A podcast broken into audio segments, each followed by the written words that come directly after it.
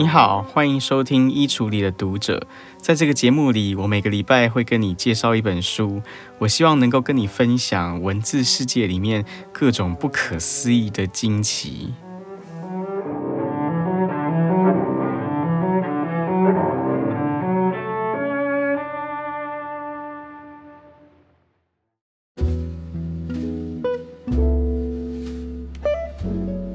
如果你是衣橱里的读者这个节目的长期听众的话，我想你大概会注意到，就是这个节目我已经有一段时间都没有更新了。呃，这段时间呢，有很多朋友留言或是写 email 来关心我。那特别让我感动的是呢，我发现很多人留言给我或写信给我，不是来催促我更新，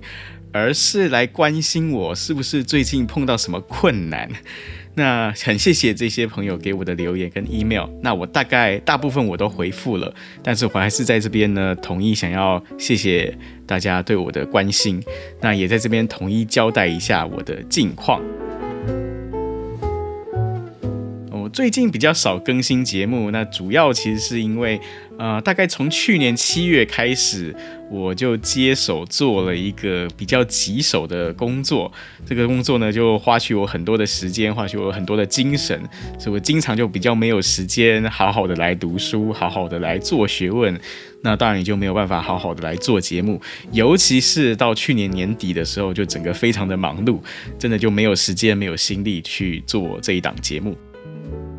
但是呢，还好的是还好啊，就这个工作。现在算是已经告一个段落了，所以呢，我就稍微又可以恢复到一个比较能够读书、比较能够做节目的一个状态。所以呢，我想大概从这个月开始呢，我会尽可能回到《衣橱里的读者》这个节目原本所设定的每周做一次节目的那个状态。我尽可能啊，尽可能这么来做。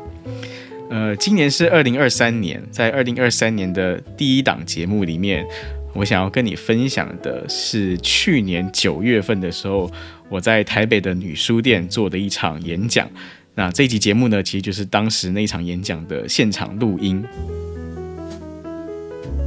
那这一场演讲呢，是当时女书店请我去介绍一本跟女性主义有关的书。这本书叫做《我们都应该是女性主义者》。那这本书的作者呢，他是奈及利亚一个非常著名的一个小说家。叫做 Chimamanda Ngozi Adichie，那这个人呢，一般翻译把他叫做阿迪契。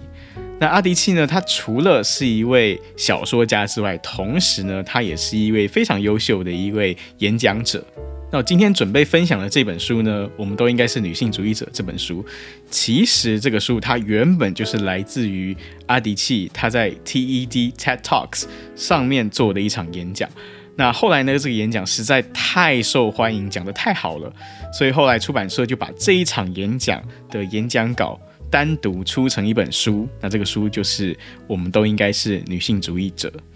所以呢，下面我要跟你分享的就是去年九月我在女书店做的这一场关于《我们都应该是女性主义者》这本书的演讲的现场录音。那在这场演讲里面呢，在我的这场演讲里面。除了我介绍这本书之外，我也从一个男性读者的角度，跟当时在场的听众分享了一些我自己身为男性的一些经验，还有我自己对女性主义的一些阅读、思考跟体会。呃，但是呢，我也必须坦白的承认，就是我觉得我的这一些思考、这一些体会，可能都还是比较粗浅。那我自己回头去听当时的录音，我也觉得我当时讲述的内容，可能我自己觉得都还是有很多不是那么周延的地方。那当时在现场演讲的时候，呃，是有开放 Q&A 的。最后开放 Q&A 的时候呢，我也从呃现场听众的回馈里面，我也学习到很多我原本不知道的事情。嗯，所以我原本也想要把当时演讲的 Q&A 的部分也放到今天的这个 Podcast 节目里面，但是呢，很可惜，因为我并没有取得当时的现场观众的同意，所以我可能真的没有办法把当时的现场 Q&A 问答的内容放到。今天的这个 podcast 里面，但是呢，我很希望，如果你愿意听完今天这一集节目的话，呃，我希望你能够留言或者写 email，或者透过私讯或任何的方式来告诉我你的看法是什么。那在开始播放这个演讲录音之前呢，还有最后一件必须要提醒大家的事情是，呃，我所谈的这本书的作者，他的名字叫做阿迪契，但是呢，我在当时的演讲里面，在演讲到接近结尾的时候，我不小心把阿迪契的名字讲成是阿迪契也很仰慕的另外一位奈及利亚的大小说家阿契贝。呃，所以我想要麻烦你，等一下在听的时候，我想请你帮我自动校正一下，就是当我说到阿契贝的时候，其实我要讲的是阿迪契。那请你原谅我的口误，谢谢。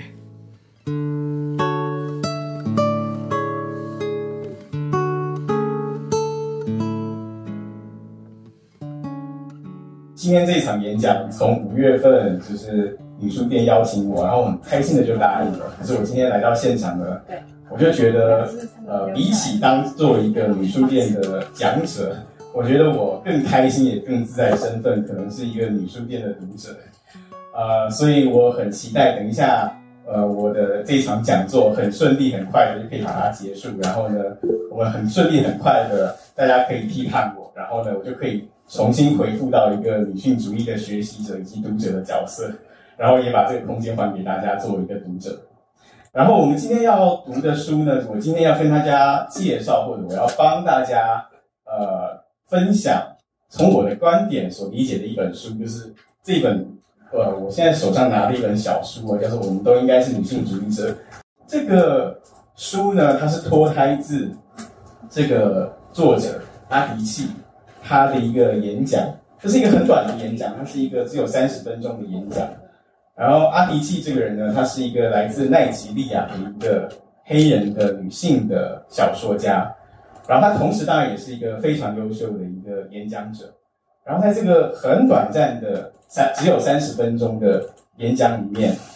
阿迪契这位作者、这位演讲者，他完全就是用呃他生活中的作为一个女性，而且作为一个非洲的黑人女性，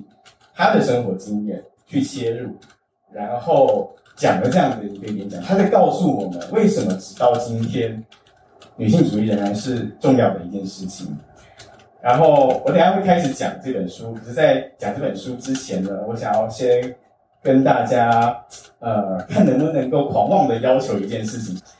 就是我看很多这种令我印象深刻的演讲啊，呃，我却发现我喜欢的这种。让我记忆深刻的演讲，通常都有一个共通的性质。就我发现，往往这个主讲者啊，他们在开场的时候就会讲一些呃很有趣的事情，还要吸引你的注意力。那往往这个时候，往往这个东西就是一个笑话。这他一开始的时候，如果他能够成功的让你笑了，那我想通常这个演讲他就成功了一半，因为笑是一种很强烈的 engagement，对不对？我们知道。就是你在笑的时候，你会跟另外一个人产生一个呃很启示性的理解，甚至有时候是失意的理解啊。原来你在讲这个东西啊，好有趣啊！我也是这样想的，然后你就笑了。所以往往我们听很多我自己喜欢的演讲，他们开场的时候会讲一个笑话。可是呢，我今天我想要反其道而行，我想要稍微冒一点点险，呃，我想要。召唤的不是大家的微笑，我想要召唤的是一种可能会让你有一点点不舒服，或者可能让你有一点点不自在感觉。就我想要请大家，如果你愿意的话，呃，因为我相信我们每个人在成长过程当中，应该都会有一种经验，这种经验或多或少，我相信大家都会有，就是这一种叫做委屈感的经典，把它叫做委屈的感觉。呃，这是一个很笼统的一种形容，但是我尝试稍微去描绘一下我所理解的委屈到底是一种什么样的感觉。我所理解的委屈，它就是一种你觉得你明明没有做错任何事情，你知道为什么莫名其妙你就是被谴责的那个人？你不知道为什么莫名其妙好像千夫所指，好像一切的。这种痛苦，一切的伤害，一切的错误，都是你造成的，就这种委屈感。呃，大家当然不用真的告诉我你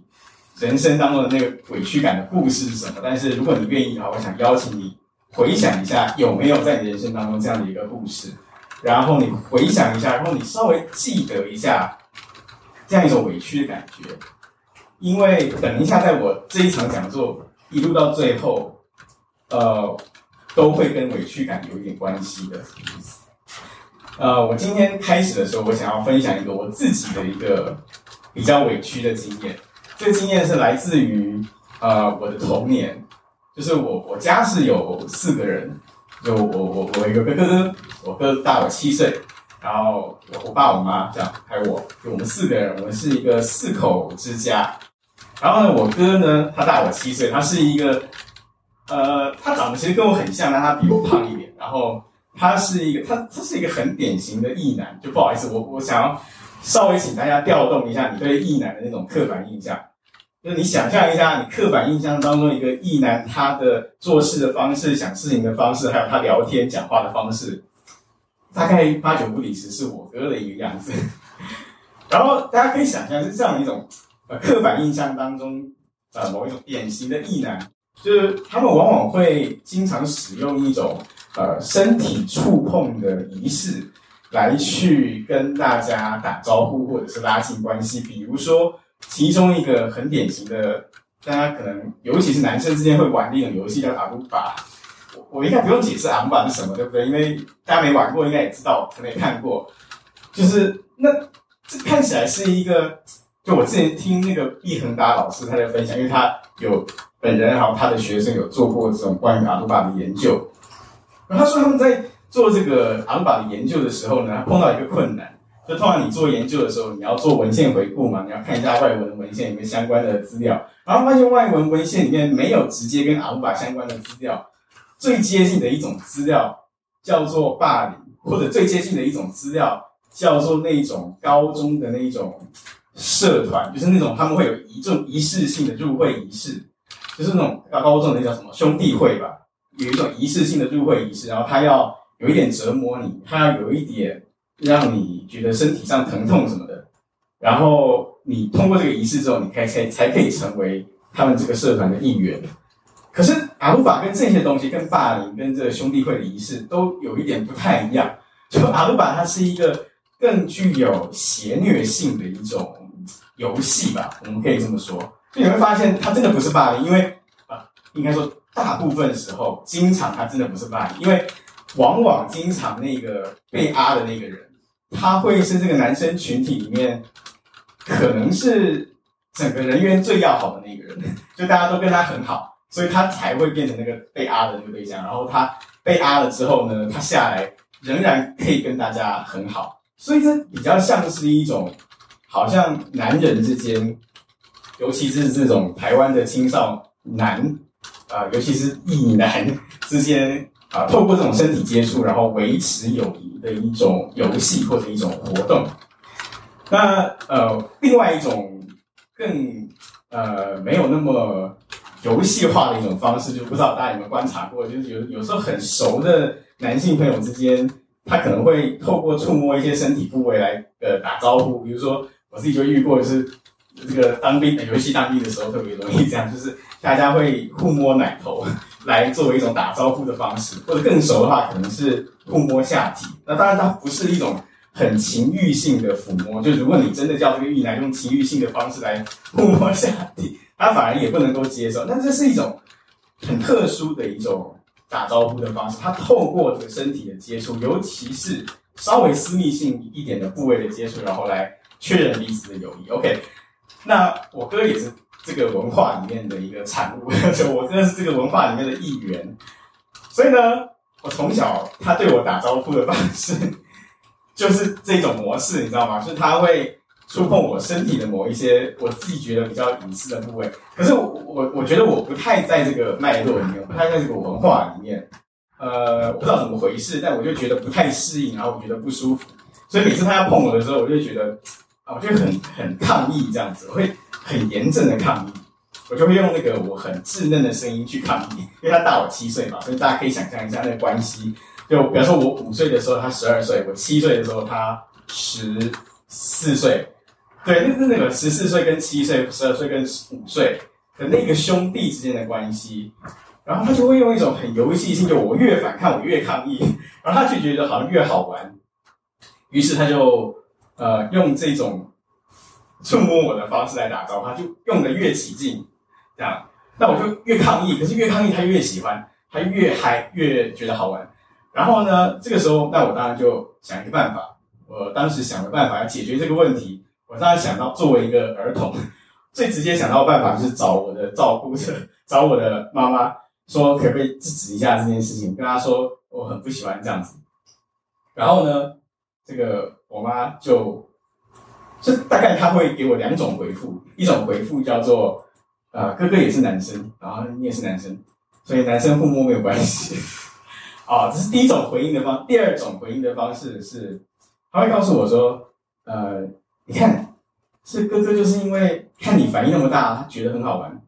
所以他才会摸你。那你下次就或者你之后几次就假装没事，然后你就不要做任何反应，然后他觉得无聊的时候，他就不会这么做了。”呃，我知道。我觉得我妈说的部分是事实，就是如果我真的这么做，很可能她就会停止这样的行为。可是我真的觉得当时我没有办法做到这件事情，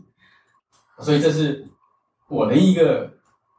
委屈的经验。所以这个委屈的经验，它的精髓 就就是不过委屈的经验有一个精髓，我觉得它的精髓就是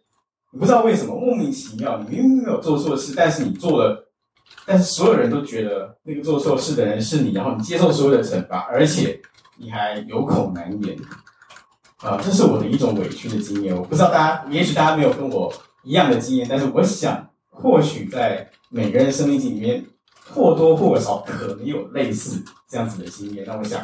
如果愿意的话，请你把这个经验稍微暂时放在心里面，稍微记住一下那感觉。好，然后我要开始讲了，我要开始讲。今天我真正要讲的这本书，这本书叫做《我们都应该是女性主义者》。然后这本书呢，我刚刚已经讲到阿迪契这位作者、这位演讲者，他讲的时候，他是用一个非常生活化的方式去做所有的他的演讲的推动。那比如说一开始的时候，他在讲到是他小学的时候的一个故事。呃，不知道大家是不是有听过这个演讲？就是如果大家没听过的话，可以去 YouTube 搜寻。我们都应该是女性主义者，它只有三十分钟也而已，很精彩。我想应该大家不会失望，或者看书当然可以，现在有展售。然后，但呃，为了等一下讨论的方便，我还是稍微摘述一下，我觉得这个书里面我想要重点讨论的一些部分。好，比如说第一个他讲到的他小学时候的故事，是一个关于。当班长的一个故事，然后大家稍微注意一下，这个故事也是跟委屈感有一点点关系的故事。这当班长的故事怎么回事呢？就他念小学的时候，他在奈及利亚，他的家乡的小学。然后有一天，老师就跟大家说：“好，我们今天要选班长。哦，怎么选呢？就我们做一个考试，然后考最高分的人呢，我们就来当班长。然后呢，那个阿迪契他是一个，他他很想要，因为。当班长有什么好处呢？他说，当班长就可以拿着那个老师的藤条，然后去巡视全班，然后可以管秩序。他就想要当拿藤条管秩序的那个角色，所以他非常认真考了这个考试，然后他果然得了第一名。可是呢，老师就跟他说：“哎，这个男生才可以当班长。”就他在老师的心目当中，男生才可以当班长这件事情是不需要被明讲的。所以，即使是一个女同学考了最高分，班长也轮不到她来当，而是最后那个班长的职位就给了一个班上的一个非常文静，然后非常温和的一个男生当了班长。那在这个书里面有另外一个令我觉得很有共鸣的事情，呃，很有共鸣的故事，是关于呃趴车青年的一个故事，就是在那个他说啊，在那个。奈及利亚的大城市拉各斯里面，就会有一帮人，他们怎么样赚钱呢？就是说，他们可能会在守在餐厅外面或某一个机构外面，然后你要去停车，对不对？然后他们就会，呃，看你要进去这个建筑，他们就会帮你停车，那你就可以省去这个停车的麻烦，然后就给他小费这样子。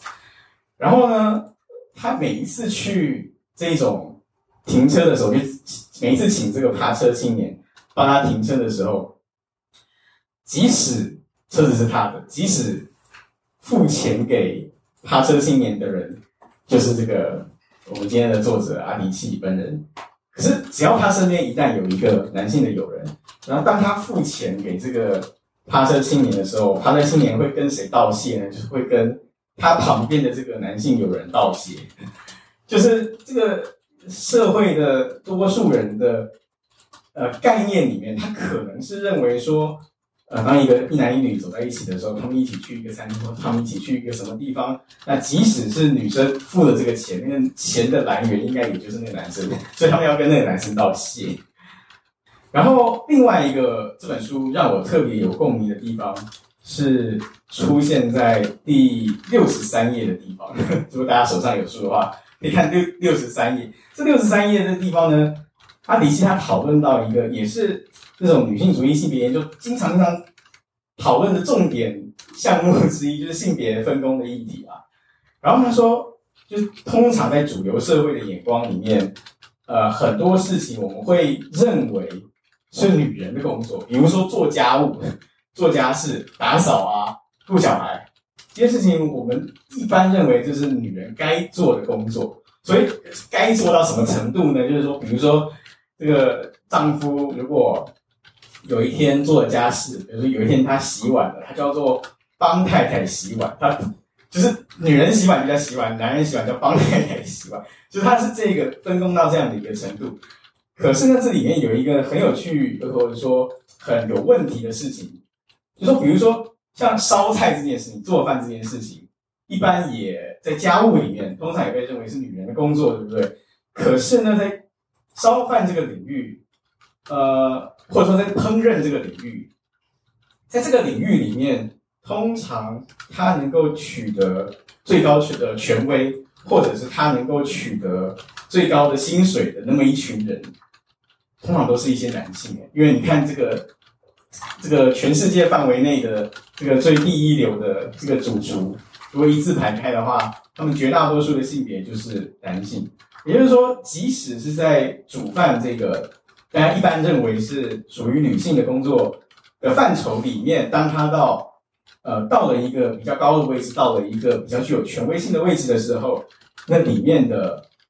嗯主要的角色就仍然是男性。那这个场景就让我觉得很有共鸣，是因为呃我觉得今天我们这样子的一个场景，好像就复制了这样子的一个情况。就是我我今天是在干嘛？我今天是。在讨论一本由女性所写的讨论女性困境的讨论女性主义的一本书，然后我们在女书店办这样的活动，然后呃，至少现场看起来好像大部分是女性的听众，但是今天是一个我，就是我是作为一个男人的我，在这边拿着麦克风跟大家讲这本书，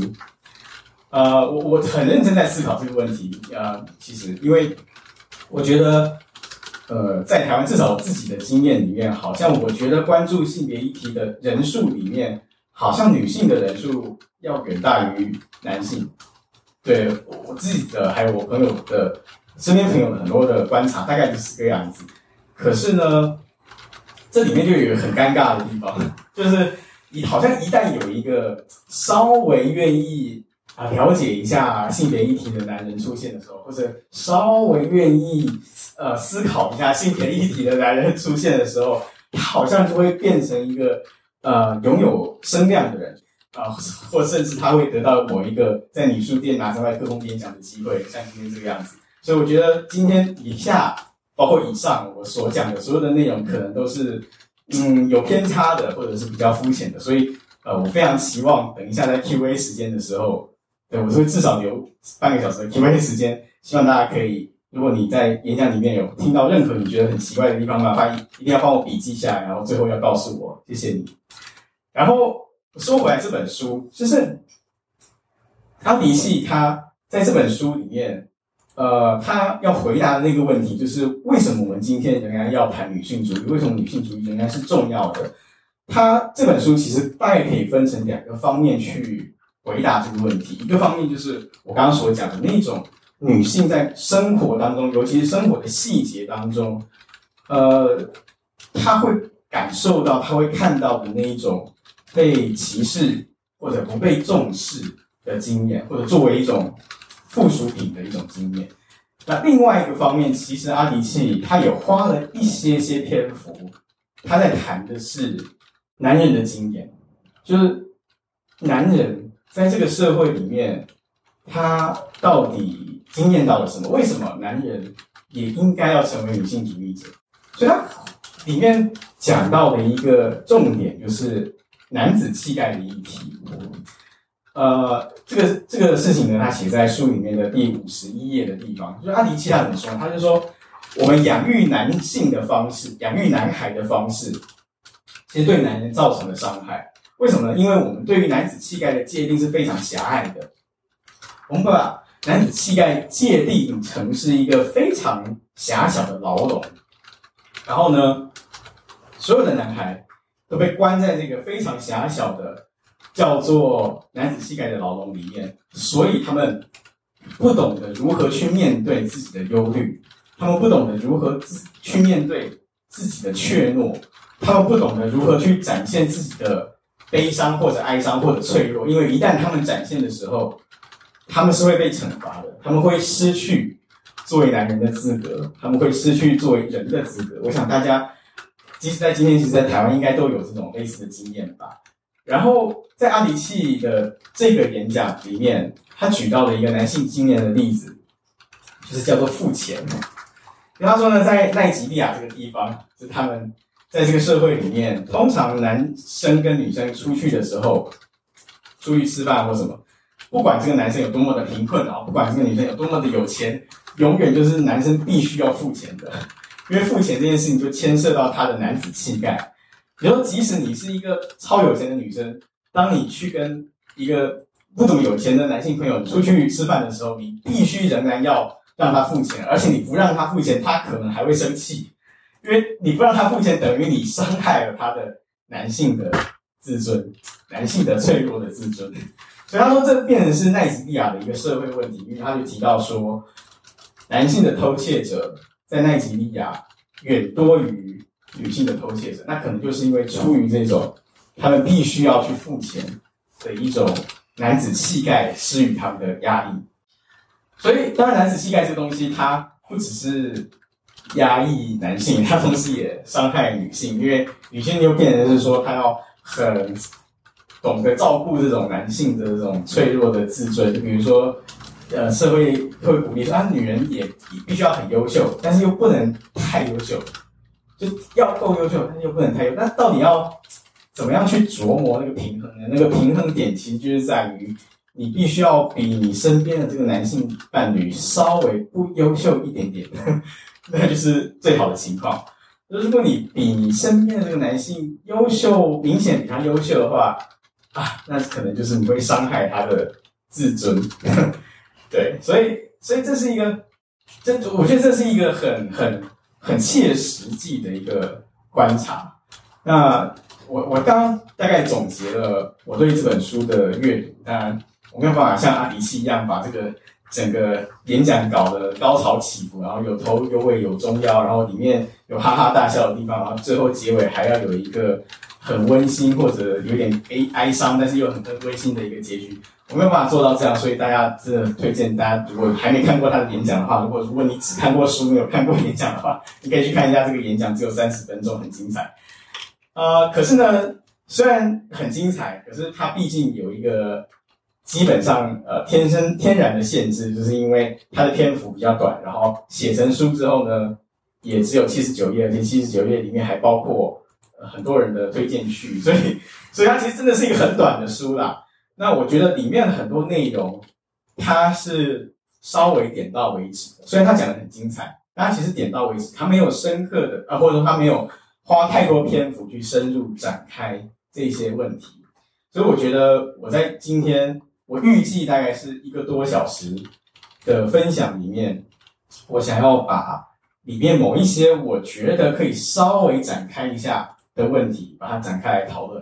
而且呢。因为刚好今天我是一个，呃，就是作为一个男性的女性主义者，所以我想要稍微再特别讨论这一些点到为止的议题，我想要特别从一个男性的角度来尝试回应或者尝试补充，我觉得阿迪契在这个演讲或这本书里面，他点到为止，但是没有深入展开的议题。好，那我想要讲的是什么呢？我想要讲的第一个事情，就是回应到刚才阿迪契说的那个男子气概的议题。呃，我觉得阿迪契说的事情是没有错的，但是我觉得我们可以换一个稍微更让人觉得不安的一个议题来切入讨论。这个议题当然也是女性主义里面一个很重要的议题，这个议题叫做强暴。呃，为什么我会想要从强暴这个议题来去讨论男子气概呢？呃，以下我说的是我自己目前的一个思索出来的结果，所以也很有可能是错的。那如果你觉得是错的话，就是麻烦你等一下 Q&A 的时候也一定要告诉我，为什么想要从强暴来讨论这个议题呢？所以我不知道大家有没有听过一个说法，这个说法是主流社会很常见的说法，就是为什么会有强暴事件的发生？强暴事件的最根本的动力来源，或者最根本的那个动机到底是什么？呃，如果你去看，就是一般的最普通的主流社会的讲法，那个强暴的动机的来源，基本上就是叫做性欲，就是男性的性欲，因为他对这个女体有欲望，然后当他得不到的时候，他用一种强迫的手段来得到，就是一般主流社会眼中这整个强迫啊，这整个强暴之所以会发生的一个过程。可是我相信在座可能很多人也听过有一个。也是一个很流行的说法，在女性主义里面很流行的一个说法，叫做强暴。它最根本的那个动机不不一定是来自于性欲，甚至更多时候，它的那根本的动机是来自于权力，是来自于支配。就是强暴是跟权力有关，它跟支配有关，它并不一定要跟性欲有关。就是之所以会有这个讲法呢，它是来自于呃，大概是一九七零年代的。西方女性主义者他们对强暴所做出的研究所得出来的一个结论啊，今天变成是一个大概在女性主义这个脉络或者是文献里面很主流的一个结论。那他们怎么样去研究这个问题呢？啊，我想举其中一本，呃，大概是在这个脉络里面，在一九七零年代的讨论。强暴议题的书里面，大概是很有代表性的一本书。这本书叫做《Against Our Will》，它的作者叫做 Susan Brown Miller。Susan Brown Miller，那这个人呢，呃，他的这本书，他就去探讨很多不同情境底下的强暴到底是怎么样一回事。比如说，你会发现在战争当中会发生强暴，在战乱当中会发生强暴，然后那种强暴。很多时候是系统性的，就是他不见得真的是为了要去满足那个强暴者的性欲，而是他为了要去实践某一种民族侵略的政治目标，所以他要去强暴这个敌军的这个民族的女性，我要强暴他们。然后对于被强暴的那一方的民族来说，往往。这也不见得是跟性欲直接有关的一个伤害，要变成是一个男性的伤害。就男性怎么会在女性被强暴的这个事件当中伤害？那个伤害是来自于他觉得他的这种民族道德感情被侵犯。所以战争当中会有这种系统性的强暴，而这种系统性的强暴，它是作为一种战争的手段，它是作为一种战争的工具。而被施加的，甚至而被使用的。那我今天特别想要讨论的其中一种很特殊情境里面的强暴，是在于监狱里面的强暴。因为我们知道，在监狱里面通常它会男女分开嘛，就是女子监狱、男子监狱。那在男子监狱里面呢，就会有也会有强暴。那就男子监狱里面的强暴这件事情。当他在媒体上面披露的时候，当他进入到一般公众的视野的时候，一般公众往往就会把男子监狱里面的强暴这件事情就直接联系到这个叫做同性恋，就是因为他们认为就是那个强暴的动机来源就是叫做性欲嘛。那那既然今天是一个男的被强暴，男子监狱里面的男生被强暴，那当然就是因为有另外一个男生对他产生了性欲，所以我们要强，所以他要强暴他，所以这就是一个关于同性恋的一个强暴的叙事。可是问题是，在那个我刚刚讲的那个 Susan Brownmüller 的那个 Against Our Will 这本书里面，他有一章就讨论到监狱里面的男子监狱里面的强暴的议题，然后他就发现，其实这一些在监男子监狱里面强暴人家的这个强暴者。他过去就他进监狱之前，他没有过同性恋的性行为，然后往往他们出狱之后也不会再有同性恋的性行为，他们就是在男子监狱里面发生这样子的强暴的性行为。那为什么会这样？如果他不是同性恋的话，那为什么会发生他要去强暴另外一个男性的这样子的事情？大家有没有看过一个很有名的一个电影，叫做《刺激一九九五》？就那个电影里面就演。这种情境，就是那个那个银行家，就是那个电影啊。如果你有看过的话，就是那个主角他是一个银行家，然后他因为被诬告吧，然后他就被抓去监牢里面。然后抓去监牢里面，他所要碰到的其中一个挑战，就是监狱里面的一些比较呃魁梧、比较阳刚的男性的囚犯，就会想要来强暴他，就是。这这其实是某一种程度是很写实的描绘，就是尤其是在美国的男子监狱里面，通常是这种比较娇小，像我这样比较娇小、比较温和的、没有男子气概的男性，他他去到监狱的时候，很容易他会碰到这样子的问题。他第一天、第二天的时候，他就会去被抓去强暴。那我们如果从一个主流的眼光看起来的话，我们就会说，那他们就是这两个人一定都是。同性恋嘛，那应该就是说，强暴那个人也是同性恋，被强暴那个人也是同性恋。可是你会发现在监狱里面，当他们在讨论呃彼此的这种称谓的时候，强暴人的那个人他不会被变成是同性恋，因为我们知道同性恋在主流社会里面或者在男性的文化里面，它往往是一种娘娘腔的代名词嘛，就是我们把和娘娘腔跟这个同性恋男同志联系在一起。可是。在监狱里面，强暴者、施暴者，他往往可以透过他强奸另外一个男人，而取得一个非常 man 的地位。而谁会变成是我们说的那种娘炮？你是被强奸那个人才会被说是娘炮。所以会发现，他其实是透过这个强暴，他要去复制他在监狱外面，他在整个社会里面从小不断学习到的一种。男子气概施加在他身上所构造的一种支配跟被支配者的一种结构，就是在一般的社会里面，那个支配者他可能是男性，至少在男子气概的这个阶层里面，支配者是男性嘛，他要主导，他要支配一切的事情，然后被支配者就是这种比较阴柔的女性。啊，可是，在男子监狱里面，他变成是因为他没有女性嘛，没有生理女性在那个里面。可是他仍然要复制这样子一个支配跟被支配者的结构，所以在这样的处境里面，那个支配者就变成是在监狱里面比较勇武、比较阳刚，然后比较有力的那一些男性，然后被支配者就变成是那些比较温和，然后比较阴柔或者比较矮小的男性。所以我要说的是，你会发现透过这个研究，或者说透过男子监狱里面的强暴事件。这样子的一个现象，你会看出来，很多时候所谓性这个东西，或者所谓男子气概这个东西，它不见得是真的跟生理性别有关的，它就是一种我们我们所习惯的文化，我们从小被教养起来的文化，而这个教养起来文化的惯性，它强大到，即使一群男人他进入到了一个纯男性的社会里面的时候。他仍然要用某些机制，其中最极端的可能就是强暴。他仍然要用某一些机制，他要去区分出谁是有男子气概的那个支配者，以及谁是缺乏男子气概的那个被支配者。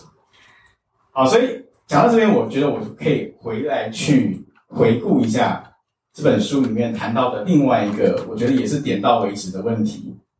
其实这本书还有十页的地方谈到一个问题。就说男人通常他是可以比较自由自在的去谈性的，或者社会比较能够容许或者甚至鼓励男性在各种场合可以去谈性。可是呢，女人通常比较不被鼓励，甚至很多时候是被禁止谈性的。那这是为什么会有这样的情况呢？那如果我们用阿迪契的话来说的话，他的这段话是在六十页的地方。我觉得他这段话讲的，觉得他是一个很幽默的表达。那我想念一下，他说呢：“我们告诫女孩，叮嘱她们不可以像男孩一样谈性说爱。如果我们有儿子，我们不会介意瞧一瞧儿子的女朋友。可是如果是女儿要带男朋友呢，那就千万不可以。”啊，他这边有一个括号，他说：“不过呢，就是时候到了的时候，我们还是希望这些女孩可以带一个理想的对象回家。就是你，你又不不让他们交男朋友，但是时候到了又要他们交一个很理想的男朋友。然后下面这一段他说：我们控管女孩，我们夸奖女孩是个处女，却不称许男孩是个处男。就说如果你你是女的，然后你是处女，那你就很棒。那如果你是男的，那你是处男，那你就很很逊。”就就是，然后他就说，我不知道这个怎么说得通，因为失去童真这件事情，难道不是涉及男女双方吗？对，所以如果你去看演讲的话，他讲到这边的时候，那个观众就笑了，因为这里面显然有一个逻辑推演上的一个谬误吧，或者一个矛盾，就是你你一方面说这个男生然后这个交女朋友很棒，然后女女生交男朋友啊就不可以，这很奇怪的一件事。那为什么会有这样子一个很矛盾、很奇怪的逻辑呢？呃，我至少有两个回答可以回应这个问题。啊、第一个回答是稍微比较，我觉得稍微比较好理解，但是同时也稍微比较浅显的一点回答。这个比较浅显的一个回答就是说，我们社会上往往是带有一种男赚女赔的逻辑。所谓男赚女赔的逻辑呢？呃，我对这个概念是有我个人的一个情愫在里面，因为这是我最早学习到的女性主义概念之一，叫男赚女赔。那怎么回事呢？我举个例子，就是在我国中的时候，那时候我就很困惑一件事情，就是在我国中的时候啊，因为我们是男女混校啊，然后呢，那个我们班上的那些男生啊，他们就会热衷玩一种游戏，这种游戏叫做他们会想办法要去看女生的裙子里面的内裤。可是我我那时候就产生一个问题，就是说，他们看得很嗨啊，他们看得很嗨。可是我产生一个问题，就是说，那如果性别调换的话会怎么样？就是我们这一些国中的那些我的男生同学们，他们看这个女生看到多一点的肌肤，看到多一点的内衣或内裤，好像就很开心。可是如果性别调换的时候，好像就不是那么回事，就女生好像没有在玩这种游戏的感觉，他们好像没有这样子的传统，没有这样子的文化。到底是为什么呢？然后我很幸运的是在，或者说很不幸的是在国中那个时候，我刚好在看报纸的时候，我看到一个消息，那就是那个时候大家如果知道的话，就是何春蕊有一个动物链事件，就是他去研究动物链，动物链就是大家如果不知道的话，动物链就是那个我们说一般讲叫人兽交，就是他把人兽交或者动物链当作是他的一个学术研究的题目，然后他在他自己的学术网站上去讨论。然后呢，就也放了一些动物链的图片在上面，然后就被起诉了，因为因为那是一个公开的网站，然后就是说可能是有妨碍风化什么什么，有猥亵物什么什么之类的。然后我就看报纸上看到这个消息，然后我就觉得非常的 非常好奇，然后我就去看了这个何春蕊的动物链新闻。可是这不是重点，因为看了何春蕊的动物链新闻之后，我就看到何春蕊当时。写的一本，呃，我想在台湾女性主义史上一开始也是很著名的一本书，叫《豪爽女人》。那《豪爽女人》就为我解答这个问题，就是男赚女赔的逻辑，就是男人有一种，他是透过一种呃游戏，透过一种仪式，透过一种文化传统，他不断在告诉你说，你这个去看女生的肌肤，看到多一点你就赢了，这是一种狩猎者的培训。而女生呢，是一种被狩猎者的培训，所以她有女生，她永远要去，嗯，双脚要并拢啊，或者是要掩嘴笑啊，或者是要遮掩自己身体部位等等的。就她是一个，我们训练女生是训练，把她训练成一个被狩猎者的角色，所以她一旦好像多露了一点什么，或者多谈了一点性什么，她就她就输了，就赔了，就是这赚赔逻辑。所以当赚赔逻辑出现的时候，当然你就可以说，男人是可以弹性的，那女人是不可以弹性的，因为弹性他就输了，他就赔了。那这是一个比较浅层的回答。可是如果针对这个问题稍微再深入一点的话，我觉得我还有另外一个可能的答案。那这个可能答案同样也是我目前为止的一个思索的成果，很有可能是错的。但我就讲讲看，看看大家。呃的看法是什么？呃，我想要稍微借用一下语言哲学里面对于某一些字词的分析。啊、就是我们知道，嗯、大家知道有一个在美国或者在世界英语世界里面有一个禁忌的词汇，就是一个 N 开头的词汇，对不对？大家如果不知道的话，我就把它讲出来，就是叫做 nigger。这个 N，他们叫 N word，因为他们要避免使用这个敏感的词汇，就叫 N word，其实就是叫 nigger。那这个词呢，你会发现它不是一个每一个人都可以使用的词，或者是说不同的人在使用同样这个词的时候，它所召唤出来的东西是非常不一样的。比如说，当一个白人。尤其是美国的白人，当他使用这个 N word 在描述另外一个人的时候，这可能会变成是一个非常严重的事件，因为 N word 这个字，它是承载了从十八世纪以来的这种奴隶贸易，就是从非洲他们黑种人被运送到美洲，然后他们去当奴隶，他们去做各种各样被迫要做的苦工，然后他们。被鞭打，然后他们被强奸，然后他们被杀害。这是一个两三百年来的一个歧视性的结构，甚至今天某部分仍然仍然在延续的一个歧视性的宰制的结构。然后这个 N word 它就承载了这样子的一个，我勉强这么说，就是一个苦难的历史。所以当一个殖民者的后代，也许他是一个白人，他讲 N word 的时候。他是一个所有人都会谴责的事情，可是你会发现黑人彼此之间他会用这个 N word 来互相称呼。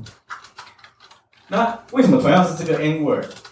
当不同的人讲出同样这个字的时候，它会有不同的意涵，或者它背后召唤出来不一样的情感，它召唤出来不一样的经验，它召唤出来不一样的意识形态。这个是语言哲学，很多人语言哲学里面。很多学者在讨论的一个议题。那在这个女性主义的脉络里面，或者在更广泛的性别运动或者 LGBT 运动里面，也有一个很类似的词汇，具有这种类似的特性。这个类似的特性的词汇叫做 queer，台湾呃中文翻译叫酷儿。那我们今天讲到酷儿的时候，很多人会直接就把这个字就当做是同性恋的代名词，就是同志的代名词，或 LGBT 的代名词就，queer 就跟他们就是类似的词汇这样。可是大家知道，在 queer 最早它开始流行的时候，它其实是一个比较污蔑性的一个词汇，就它是主要是会在讲述某一个人，就像我们今天讲娘炮，或讲 gay 炮，或讲死 gay 这种。它的意思比较接近那种词汇，queer 刚刚刚出现的时候，可是，在性别运动的脉络里面，有一群人，他们就是刻意想要翻转这个词的定义，他们想要重新夺取，然后重新赋予这个词一个比较颠覆性的，然后一个比较结构性的或者比较翻转性的一个定义，所以他们就是站出来说，我就是 queer，因为 queer 这个字本来就是有一种。很怪异，然后很格格不入，然后就很怪、很怪诞的这样子一个意思。那他就站出来说：“我就是这样子的一个怪异的人。”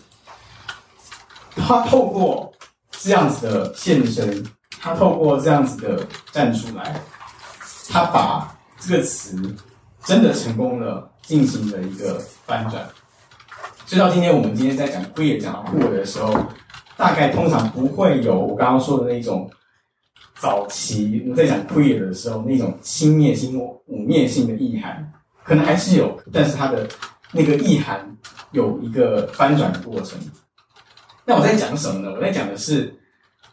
我想说，我认为很可能，我觉得很多时候男性跟女性他们在谈性的时候，也许他们用了同样的词汇在描述类似的事情，或者也许他们用同样的语句在描述同样的事件。可是我觉得很多时候，男人在说性的时候，以及女人在说性的时候，他们所召唤出来那个东西，可能是很不一样的东西。呃，我想要继续用强暴的议题来当一个例子，就是作为一个男人，我不知道大家听到强暴这个词是会心里召唤出什么样的经验，召唤出什么样的感受。可是就我所知，呃，我所认识的很多女性里面，她们人生当中是真的对强暴这件事情有真实的恐惧感，她们会忧虑，她们会担心这件事情。可是我很坦白的说。至少我，我作为一个男人，我从来没有担忧过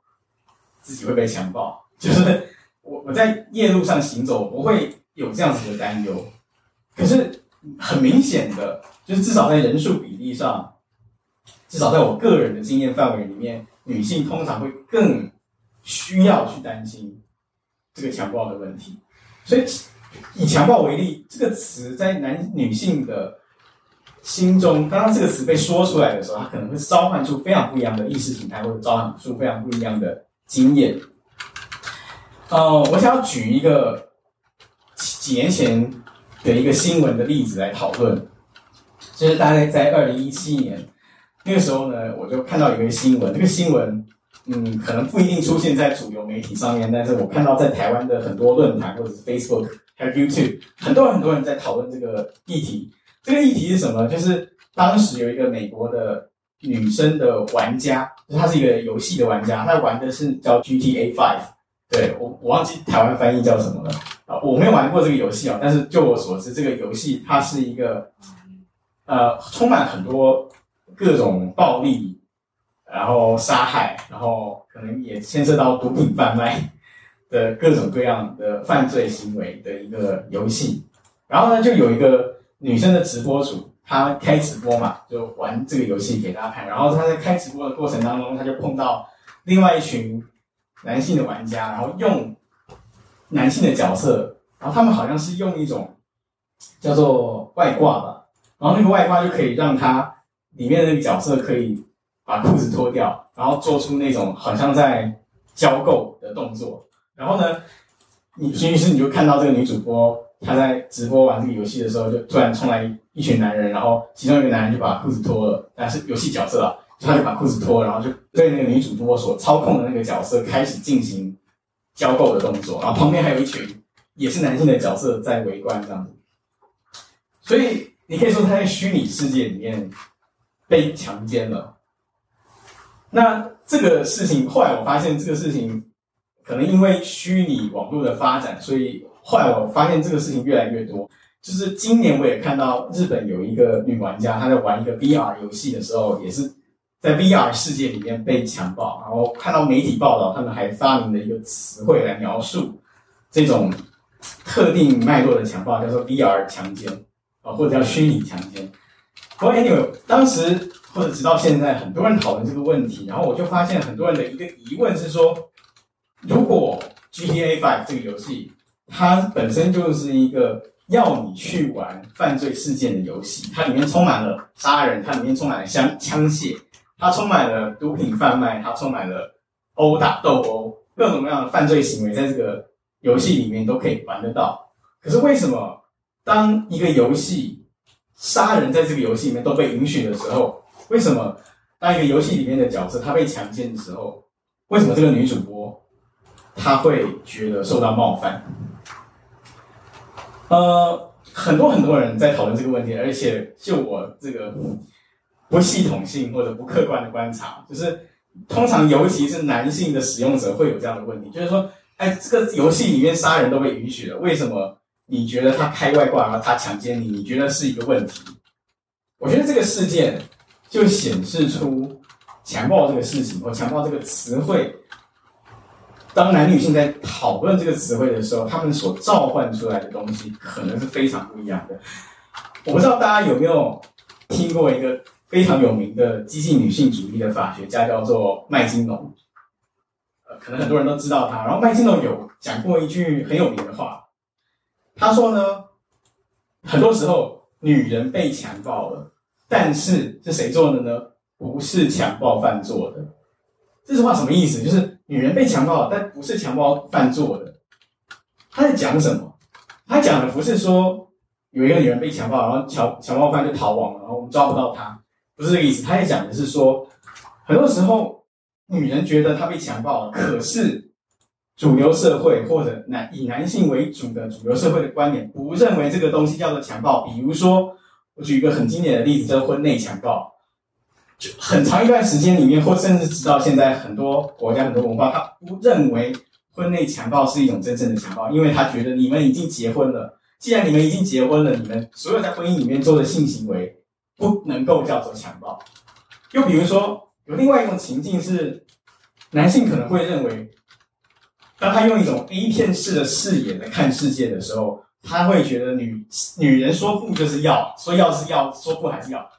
所以，这不被诠释或被不被理解为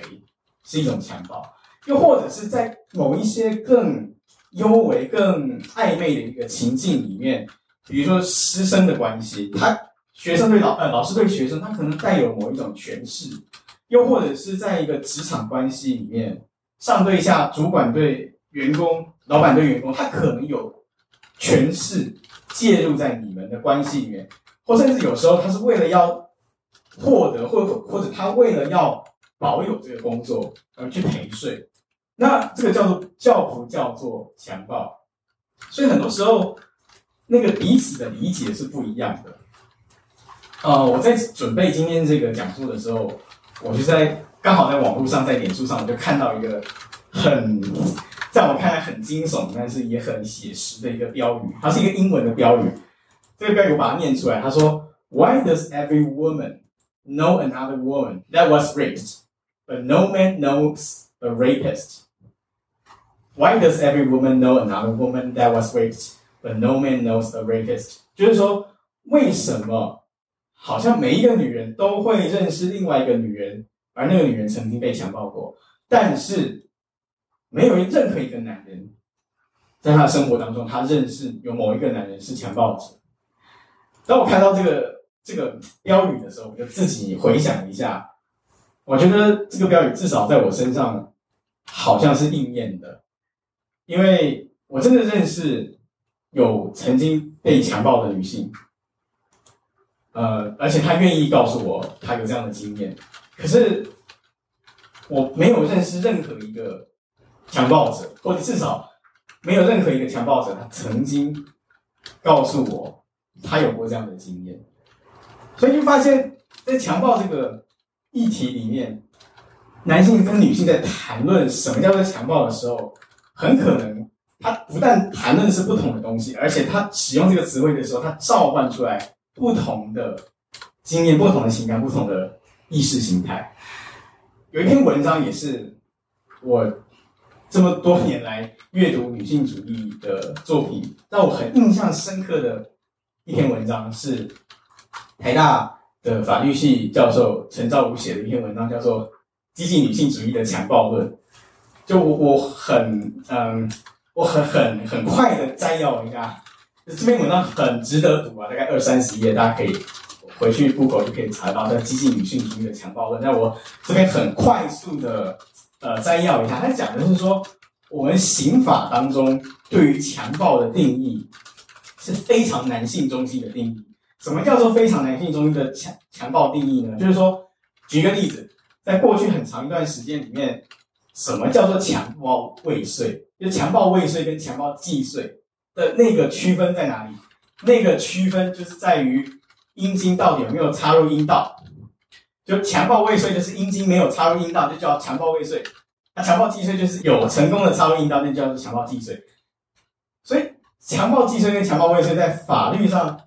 是这样子去切分，去这样子去定义的。就你阴在阴茎没有插入，就不叫做强暴。可是问题是，如果你从受害者的角度来看，如果你从一个女性的被受害者的角度来看的话，你会觉得阴茎有没有插入，会有具有这样子本质上的差别吗？就是说，如果一个人他一个强暴犯，他对一个女性做了所有他想要做的事情，而唯一没有做的事情就是他的阴茎没有插入，然后另外。一个强暴犯，他可能做了所有的事情，然后同时他的阴茎有插入，那你会觉得这两个案件或者那个受害者他所经历的那种经验，会有一个本质上的差别吗？可是，在很长一段时间里面，在刑法的定义里面，这两件事情被理解为具有本质上的差别。前者，也就是阴茎没有插入的那个 case 里面，这不叫做强暴。所以陈昭如他说他有一个很。我觉得很很 powerful 的一个表述，他写了一个很 powerful 的句子。他说呢，叫做什么？叫做用男性的爽来定义女性的痛。就是说，为什么我不认为？就是说，为什么我们会认为阴茎没有插入就不叫强暴？那是因为这整个刑法是很大程度上是站在男性的观点所写下来的一个刑法。就是说，他会觉得作为一个男性，我没有爽到啊，我阴茎没有放，我没有爽到，所以。你不叫做真的被强暴，或你不叫做真的受伤。那我觉得我这个就可以完全可以回应到我刚刚说的那个 VR 强暴、VR 强奸、虚拟强奸的这些案例。就这些案例里面，之所以很多时候女性她在这个虚拟世界里面，当她被强暴的时候，她的受暴经验不被承认，甚至她需要被质疑。很大程度上是因为我们今天对于强暴这个东西的理解，它不但是男性中心的，而且这个男性中心的对于强暴的理解，很大程度上它是体制化的。所以，当一个女性她在想要尝试去言说，她在一个体制外的空间里面，她在一个虚拟的世界、虚拟的空间里面，她被强暴的时候，即使那个感受、那个经验是真实的，可是她的这个经验是不被承认的。呃，我对这个事情，我写过文章，我有一个回应，就是说，大家想想看，就是当一个女性她有被受暴的经验的时候，当她被强暴的时候，很多时候她身体有可能会受伤，对不对？可是身体的受伤有可能一段时间之后她会痊愈，可是那个心理或者整个全身心，她对于她自己跟世界的关系，可能就破裂了。他对于什么叫做一个安全的环境，他对于一个人我之间界限或者人我之间信任感，可能整个崩解掉。然后他可能是一个非常非常长期才有可能恢复的一个过程。所以很多时候，好像在男性的观点里面，至少在我的经验里面，在男性的观点里面，当他讲强暴的时候，他讲的就是那种身体性的伤害、身体性的侵入。可是他。没有一种适切的语言，或者没有一种适切的方法，可以让他理解到，或者让他很自然的去思考到，当一个女性受暴，她在真的受暴的时候，她是整个整个人的崩解的一个过程，而不只是肉体的伤害或身体性的侵入这么简单。所以讲到这边，我觉得还可以再稍微延伸讨论一下我所理解的。男性是如何谈性的这个问题，就我刚刚要讲的，就是说男性跟女性在谈性的时候，即便他们用同样的词汇，他们召唤出来的东西是不同的。那我现在要讲的是说，我自己有一个也是比较粗浅的观察，立基于我自己生命脉络的一个观察。我觉得很多时候，男性他们要讨论性这个议题的时候，不管是讨论强暴、讨论自己的情欲或什么，他们往往会只有两种方式。两种主要的方式来去讨论性这个议题，其中一种方式最常见的可能就是那种我形容为我称之为叫做 A 片式的情欲投射。比如说，大家谈到性的时候，谈到性就一定会讲到女体，就是很很多时候在这个异男的文化里面，我们讲到性跟性跟女体是分不开的，就讲到女体就一定要讲到性，然后性就一定要讲女体。两性是不可能区分的，怎么讨论呢？就是说，那这个他呃喜欢的或者觉得可欲望的某一个女体，她的某一个部件，她可以得到多少分数，然后她胸部长怎么样，她腿长怎么样，她脸颜值怎么样？等等之类的，这是一种男性谈论性的方式。另外一种谈论性的方式叫做谐谑式的谈论，呃，好像没有更多种了，至少在主流的那个话语讨论里面，我自己没有整理出来第三种，就这两种。那我最近在看一本书。黄克武老师写的这个“言不亵不笑”这本书，“亵”是那个猥亵的“亵”。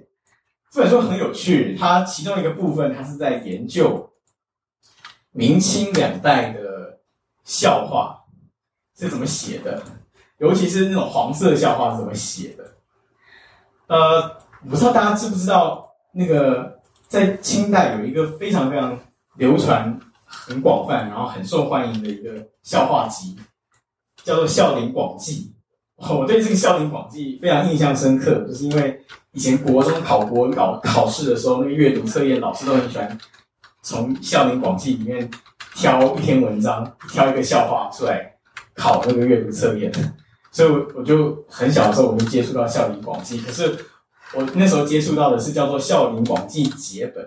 就是因为那个国中老师，我们国文老师在选这个。《孝陵广记》的文章的时候，他都会筛除掉、筛除掉所有的那个黄色笑话的段子，就给我们这种比较干净版本的笑话。我 anyway，《言不谢不笑》这个书里面，它其中有一章就专门在研究《孝陵广记》是怎么样去写性的笑话。那我就发现一件很有趣的事情，就是这种明清时代流行的性笑话，呃，很多坦白说到今天。你可能都还会觉得很好笑，就那种黄色笑话的笑点，跟今天流传的绝大部分黄色笑话的笑点，基本上是非常雷同的。可是你会发现一件很有趣的事情，就是如果你把这个《孝陵广记》，把这个清代的这个笑话本，每一篇这样看下去，你会发现其实很多笑话都不好笑，就是因为我们已经离开了那个时代。比如说，它里面很多笑话是要嘲讽那种。当官的人，那当官的人如何爱当官啊？他乌纱帽什么的，然后那个笑话，因为我们已经离开那个时代，我们离开那个语境，所以至少我在读的时候，很多笑话我是真的笑不出来的，或者他们会用一些什么古文里面的谐音啊来搞笑，那种笑话我真的是会笑不出来。可是当我看到《笑林广记》里面，当他在写黄色笑话的时候，我都还是会笑。我坦白说，很多我都还是会笑，因为他的那个笑话的结构。他那个笑话的笑点呈现的方式，跟今天的黄色笑话其实可以说是如出一辙吧。比如说，我讲，我举个例子好了，就是《笑林广记》里面，他开篇的第一个笑话叫做“升官”，升官发财的升官。然后这个笑话怎么讲的呢？我把它翻译成白话文，就是说有一个官员他升迁了，然后他回家就告诉他老婆说：“哎，那个呃官比以前更大了，我升职了。”这样，然后老婆就跟他说。哦，那你现在官做的比较大了啊？那不知道你的那个东西有没有也变大了？然后这个官员他就说：“哦，当然有啊，当然有。”然后晚上他们在行房的时候呢，老婆就发现他的那个玩意儿就还是跟以前一样的渺小。然后他就问说：“哎，怎么回事啊？你不是说你变大了吗？”的。然后这个官员就说：“哎，哎，确实是变大了，大了许多，只是你没有觉得而已。”他说：“为什么变大我没有觉得呢？”他说：“因为我啊，我升职了，我的东西变大了。那你的东西不也变大了吗？所以你的东西变大了，我的东西也变大了，就是没有感觉，就抵消了这样。呃，我不知道大家觉得好不好笑，但是我我自己第一次看到这个笑话的时候，我是有笑的。在这个也不亵不笑的这个书里面，它很重要的一个分析框架，它在讲说。笑话为什么值得分析？是因为笑话很多时候它能够呈现出来社会的一种集体焦虑，或者社会的一种集体的对于道德缺陷或者道德缺憾的一种不满，所以他透过笑话来表达。那所以你就可以看到，在《孝陵广记》里面，这种关于男性阴茎太小的这种笑话。在《孝陵广记》以及明清两代流传的笑话集里面是非常非常常见的一个黄色笑话的主题，所以你当然就可以很安全的推论出来一件事情，那就是其实，在明清两代，男人他们可能也跟今天的很多男人一样，他们有这种阴茎大小的焦虑。可是你会发现很有趣的一件事情，就是虽然我们透过笑话集，我们可以某种意义上去确认，在明清两代的中国男人，他们对自己阴茎的 size 是有一种集体的焦虑感的。这焦虑感甚至可能很强大，因为你在不同的笑话集里面都会收集到很多这种关于阴茎太小的笑话，真的很多。可是问题是，在笑话的领域之外，你基本上看不到对于这种阴茎大小焦虑的表达。比如说，你不会在任何一个正式的文书上，你不会在地方志上面看到。地方志写说有某一个男人，他阴茎很小，然后干，不会有人这样子写，不太会，不太会。那为什么这种男性的阴茎大小的这个话题，就只会出现在《笑林广记》或者其他这样子的明清两代的笑话本当中呢？我觉得这其实也是反映出来一种很强烈而且很严实的。对于男子气概的要求，那就是因为一旦你不是用邪恶的方式，一旦你很严肃的承认你是一个阴茎太小，你有这样的困扰的时候，是非常容易，而且会非常强烈的被嘲笑。呃，我之前有注意到有一个我觉得很有趣的一个 YouTuber，一个女性的 YouTuber，她的名字叫做 Clara 叫。Clara，她她是她是一个英国人啊，然后我看她样子应该是一个亚裔的英国人。我觉得她的频道很有趣，她 YouTube，她 YouTube 主要在讲的一件事情，就是因为她是一个胸部非常非常小的一个女生，非常非常扁平吧，就是很很，他说在他的经验里面，就很多人会疑惑他的性别，很多人会当把他当做是一个男孩在看待。那当然，我们知道这种对于身材，或者更特定一点讲，是对于胸部大小的焦虑，可能也是存在在很多的女性心上的一种焦虑感。可是，我就发现很有趣，在 YouTube 上面，我就会看到女性的 YouTuber，她专门开了一个 YouTube 的频道，然后她专门讨论，她专门在呃跟其他这些受到呃，胸部太小的问题所困扰的女性在对话，比如说她拍了很多影片是在教人家胸部小的女生怎么样去打扮，怎么样穿衣服，然后她也花了很多的篇幅，她在想办法要去面对自己的这种身材焦虑，他要想办法去，即使在面对日常生活中周遭这么多人对他身材的讪笑，对他身材的异样眼光的情况下。他仍然要想办法去爱他自己，去爱他自己的身体，会会有这样子的 YouTube 存在。可是好像至少在我的经验里面，我就比较没有看过，比如说有一个男的 YouTuber，他可能开了一个 YouTube 频道，然后专门在讨论他的阴茎焦虑。也许有，只是我不知道而已。是我们不太会，有点难想象。有一个男人，他可能当一个网红，他写文章，他开频道，然后就是说啊，我自己阴茎太小，但是我想要教大家怎么样面对这样的焦虑，然后我想要教大家怎么样重新爱上自己的身体。比较难想象，我觉得其中一个很重要的原因，是因为当他这么做的时候，他会收到的一个最直接的反应是，他会被嘲笑。所以，所以我要说的是什么呢？我要说的是，我觉得。男性他当他在表达焦虑的时候，他的表达的方式，其实很多时候也是相当的受限，因为他一旦要表达出来，一旦他要表现出来自己有焦虑的时候，他要很认真的讨论自己的担忧、自己的害怕、自己的不安的时候，他的男子气概是会受损的，他会被嘲笑，他会被嘲弄，他会被贬低，所以他不能讲，他不能讲，他就更加的压抑，更加的压抑，最可怕、最极端的结果就有可能。他会转化成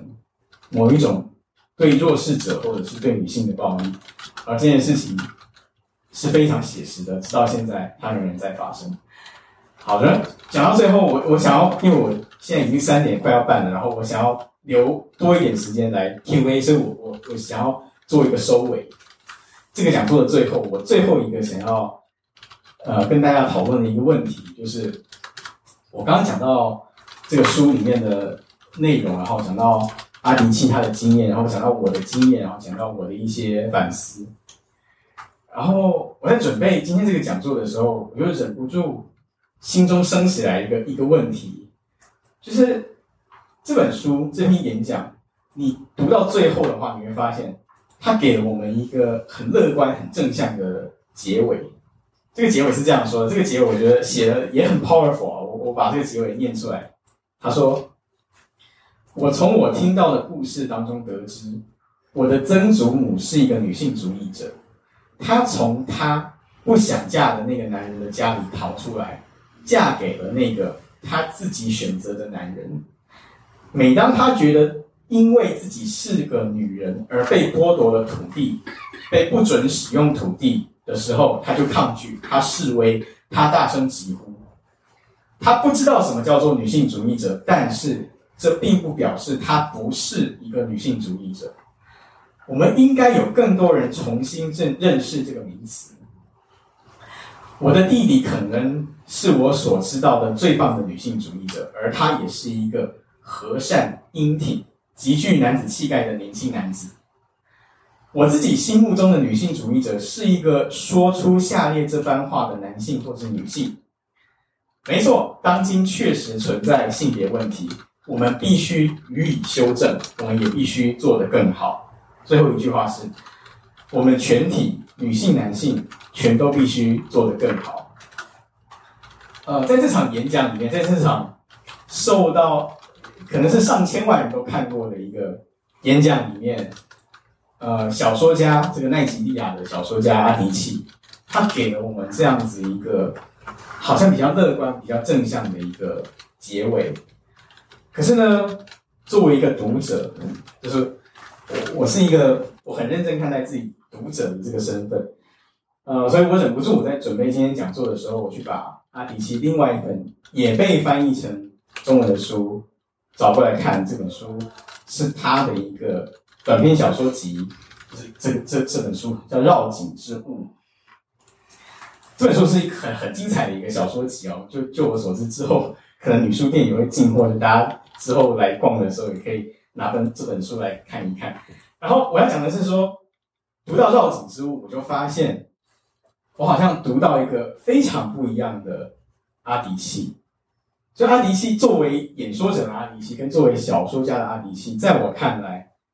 他们是有相当的距离的。因为在这个小说里面，这个短篇小说集里面，他每一篇小说好像都是充满了无奈，然后充满了哀伤，读了会让你很忧郁的一些故事。里面里面很多那种忧郁的来源都是性别，或者很多时候忧郁的来源是因为他身为非洲人，或者身为黑人。它里面就充满了那种，比如说，因为贫穷而必须被迫，她要离乡背井，她嫁到美国，然后她又没有工作证，她没有身份，可是她发现她老公骗她，于是她必须要唯一能够让自己重新找回那么一点点自主性的方式，就是她要去赚钱，而她赚钱的唯一的方式就是她去做性工作者。而这个性工作者或者小说里面叫妓女的这个行业，却是他在奈及利亚的老家的叔叔婶婶们会用非常难听的字眼所描绘的一种职业，可他必须要去做这件事情。又比如说，它里面写到那种，她因为身为一个女性，然后她没有办法。得到他妈妈的爱，他没有办法得到他奶奶的爱。他对于他哥哥，非常的羡慕，非常的厌恶，以至于最后他犯下了大错，他杀了他。又比如说，在这个小说里面，你会看到有来自奈吉利亚的一个刚毕业、找不到工作的一个女生。他厌恶他的爸爸，因为他的爸爸抛弃了他的妈妈。他已经很久没有跟他爸爸讲话，可是他为了找工作，他去找他爸爸，然后他爸爸就帮他安排到一个商业信托银行做职员。然后做职员的第一天，他就发现不对劲，因为他们他们这个他要去跑业务。然后带他的那个前辈也是一个很年轻然后很娇小的一个女生，然后他们到一个穆斯林的有钱人家，你就要说服这个有钱人去开他们这个商业信托银行，在这个银行里面开一个户头，这样子去跑业务。然后他就发现越来越不对劲，因为这个那个那个有钱的那个，他形容是很肥胖的一个有钱的穆斯林商人，就开始用一种性骚扰的话在对待这个。他的前辈，这个同样非常年轻的一个，也是黑人的一个业务员。然后这个他的这个前辈，这个也是女性的业务员，好像对这一切视之泰然。然后最后这个那个富商，甚至是大腿拍开，叫他坐到他的大腿上。然后这个他的前辈，他看到这个同样年纪的这个前辈，也就真的坐上去了。然后，但是他没有办法。他唯一能够做的事情，他唯一能够做的小小的反抗，他就离开了这个家，离开了那个富商的门口。可是之后到底他的命运如何，我们也不知道。所以，所以，所以这里面是很多充满了这种哀伤，充满了无奈，或者充满了我今天讲座一开头我所尝试要描述的那种委屈感，就是你没有做错任何事情，但是不知道为什么。这种所有的错误好像都是你所犯的，你承担了一切的惩罚，你承担了一切的责骂。但是，当你要反抗的时候，你只会带来更多的责骂，更多的惩罚，这样一种委屈感。所以我在读这两本书的时候，我就自己心里产生了一个矛盾，就是我会想要回答说，到底。作为一个小说家的，好像比较悲观的阿迪契，他所描述的这个世界比较接近现实的世界，还是作为一个演说者的阿迪契，他所描述的未来比较接近现实世界当中可能的未来？就到底我们有没有理由乐观，还是我们应该要保持悲悲观？所以我我自己给我自己在准备这个讲座的时候，我自己给我自己的一个提问。然后我带着这样子的问题，最后我去看到了阿迪契他曾经做过的另外一场也是非常著名的演讲。就阿迪契他在 TED 这个平台上面演讲过至少两次，然后两次的演讲都非常精彩。我想现在讲的是他比较早年的一个演讲，这个比较早年的一个演讲，他的题目可能很多人也都读过，叫做《单一故事的危险性》。那单一故事的危险性在讲什么呢？他在讲的是，这阿迪契他作为一个小说家，然后他最早之所以会对写故事、对小说产生兴趣，就是因为他小时候读了很多童书。那这些童书的来源是什么呢？主要都是来自英国跟美国的童书。那因为是英美的童书，所以当然这英美的童书里面的这些主角都是写英国或美国的生活经验嘛。所以他小时候因为看了童书，他自己想要开始写作，他就发现一件很好笑的事情。所以他发现当时他写的这些最初写下的这些故事，他笔下的这些角色都会去喝姜汁汽水。可他说他作为一个奈及利亚奈及利亚的小孩，他其实小时候从来没有喝过姜汁汽水，他完全不知道什么叫姜汁汽水，但是他就会写他的角色。在喝姜汁汽水，然后他会写他的角色在雪地里面玩耍。虽然奈及利亚是不太下雪，然后里面的角色他们见面的时候就会谈论天气，可是奈及利亚人见面的时候不会谈论天气。那是直到后来他大了一点之后，他读到了像阿契贝、阿契贝这些伟大的非洲作家的小说，他才终于发现说，原来像他这样子的一个。黑人的女孩，她也可以成为文学作品的角色。她可以把他自己生活当中、生命当中熟悉的事物写进他的小说、写进他的故事里面。所以为什么这个小啊？为什么这个演讲它叫做单一故事的危险性？它是在告诉我们说，当你对一个地方或当你对一群人，你的故事来源只有一种版本的时候，你很容易对这个世界产生误解。你会以为这个故事就是他们唯一的故事。在这个演讲里面，他讲到另外一个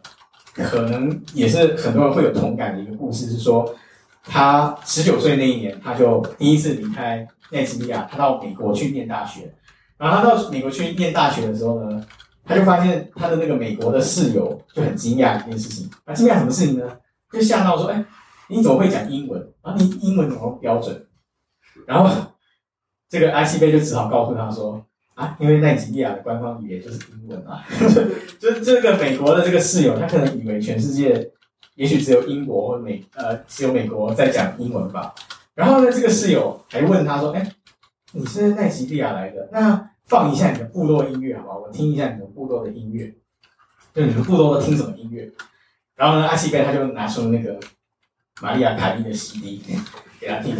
然后他的室友就非常的失望。那为什么会有这样子的一个落差？在阿契贝的诠释里面，这仍然就是因为这是叫做单一故事的危险性。因为这个室友他所想象中、他所理解中的非洲，它是一个单一故事的非洲，它是一个充满了灾难、充满了贫穷、充满了饥饿的这样子一个非洲。所以，当你有对非洲有这样子单一故事的认知的时候，你对非洲的理解，你对非洲的态度，就只剩下一种态度，叫做怜悯。可是呢，阿西贝在这个演讲里面很精彩的地方，他也反省到，很多时候他自己也会对某一些地方或对某一些人群抱有那种单一故事的倾向。就比如说，当他在美国的时候，他就发现那时候美国很多人在讨论非法移民。然后，什么叫做非法移民呢？最常在媒体上面呈现出来的美国的非法移民的形象，就叫墨西哥人。就说墨西哥人，他们都会从那个美墨的边境溜进来美国，然后去打黑工，然后去干嘛？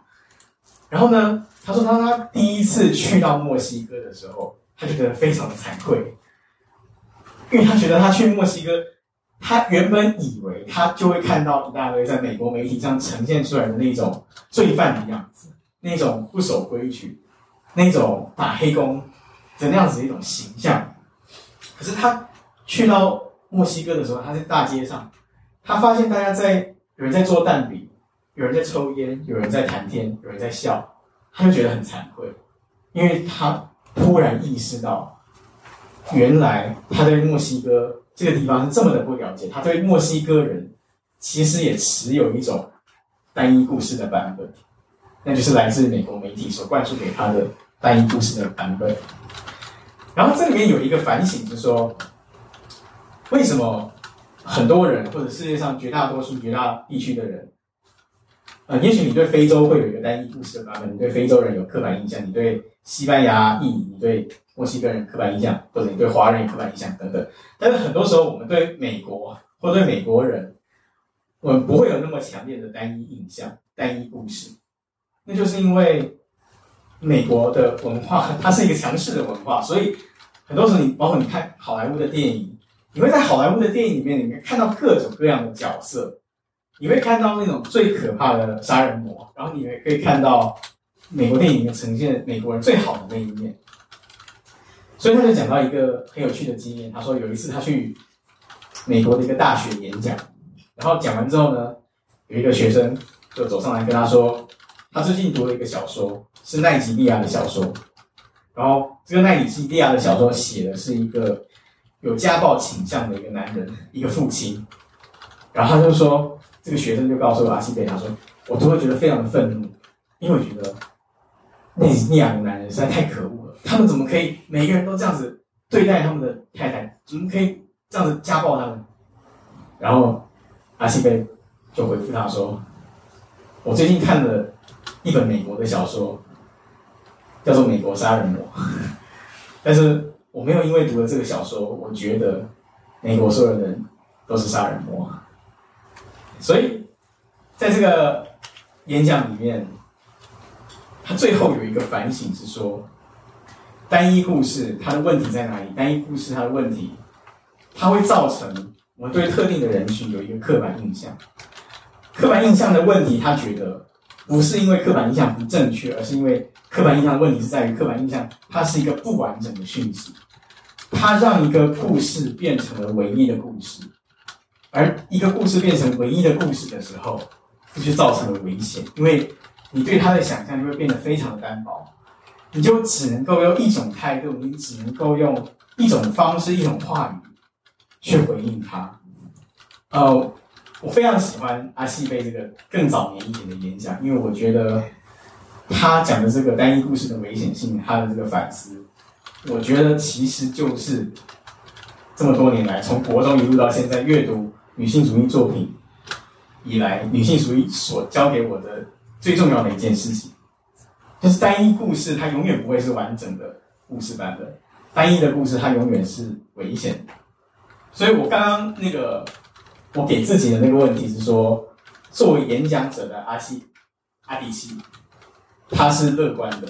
而作为小说家的阿迪西，他是悲观的。为什么会有这样子的区别呢？我觉得其实这个问题就完全可以用阿迪西早年的那个演讲里面的一句话来回答。这句话我也觉得非常的感人哦，非常的 power。阿迪西他说：“非洲充满了苦难，非洲有非常严重的、可怕的强暴事件，有很令人悲伤的事情，比如说像奈及利亚，当一个职缺开出来的时候，有五千个人要抢一个职缺，而其他四千多个人继续要在失业的状态里面徘徊，但是仍然在非洲，在奈及利亚。”